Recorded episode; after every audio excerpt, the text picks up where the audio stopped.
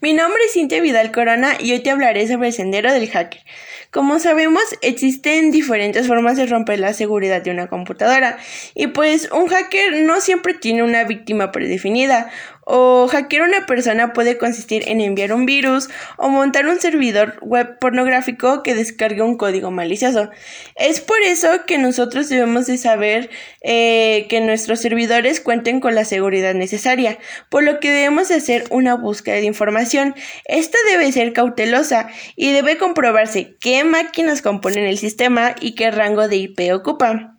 La base de datos NIC Network Information Center es donde se almacenan los datos de las personas o empresas que han comprado un dominio, ya sea .com, .mx, .net, etc. Ahí podemos encontrar nombre de los responsables, tanto técnicos como administrativos, número de teléfono, correo, direcciones físicas, etc. Ah, al consultar un dominio podemos encontrar, por ejemplo, la dirección física de una empresa, el contacto técnico, servidores de nombres, eh, correo electrónico, teléfono, fax e incluso algún error de seguridad en su página. Y también podemos hacerlo para empresas internacionales cuyo dominio termine en .net o .com.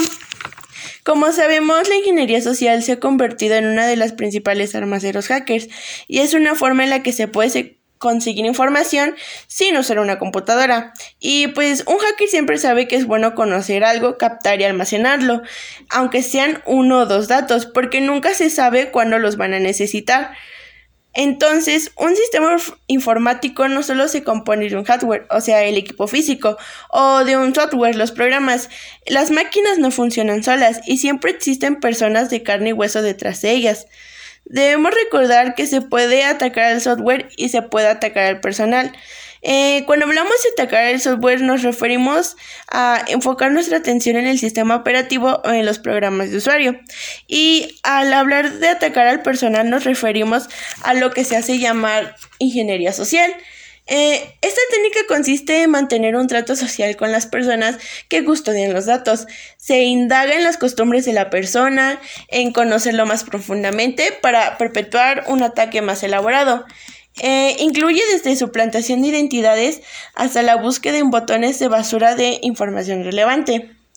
Eh, el atacando al personal eh, se ha permitido mayores estafas en la red. las personas siempre van a ser la mejor fuente de información a la hora de revelar datos que no deben. incluso en muchas ocasiones se resbala esta información por error. la desconfianza es el principio de seguridad tanto en la vida real como en la virtual.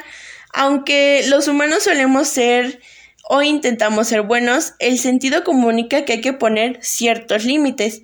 Un hacker tiene que ser un buen psicólogo, entender el comportamiento humano, prever las reacciones y anticiparse a los acontecimientos. Y eso es todo. Gracias.